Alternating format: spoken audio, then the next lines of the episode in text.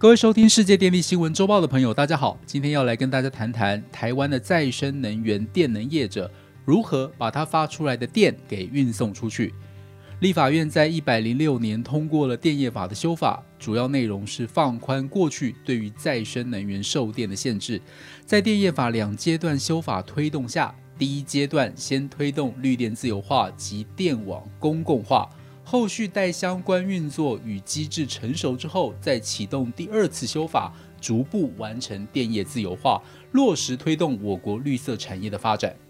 第一阶段修法的重点是这样的：呃，在发电市场部分，采取绿能先行原则，首先开放再生能源可以透过转供、直供及再生能源售电业等方式销售给用户。在输配电业部分，则限定为独占国营。为了确保电网公平给公众使用，规范输配电业应该依照电业管制机关定定的电力调度原则，统筹执行电力调度，以确保所有电业可以公平使用电力网，并依照核定费率来收取费用。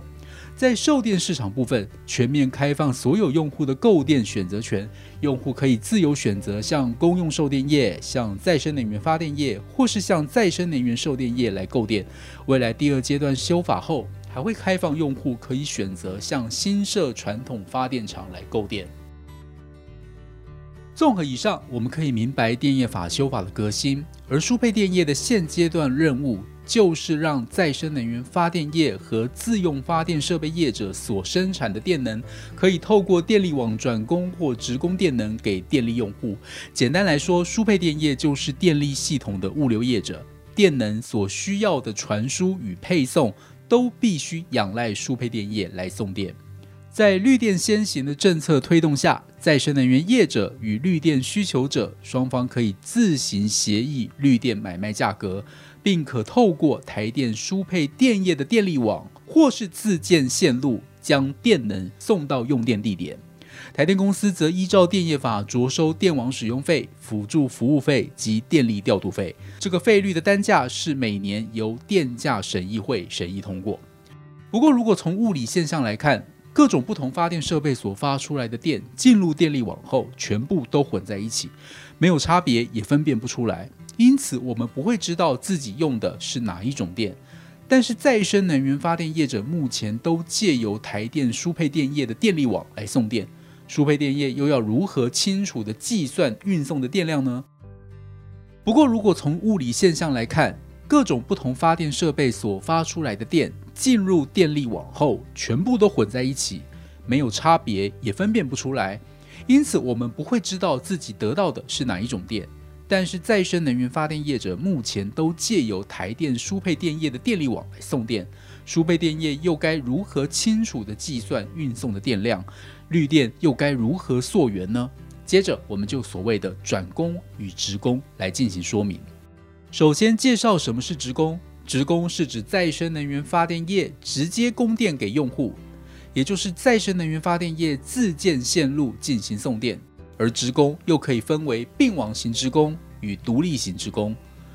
并网型职工是指用户同时可以接受再生能源发电业以电源线连接的方式直接供电，也可以连接电力网，由公用售电业来供电，并由输配电业给予辅助服务。独立型职工则是指用户只能由再生能源发电业以电源线连接的方式直接供电。没有跟电力网连接，独立于台电的电力系统之外。而什么又是转供呢？转供则是指输配电业透过电力网传输电能的行为。输配电业提供了并网型职工与转供的服务，我们又该如何清楚的计算运送的电量？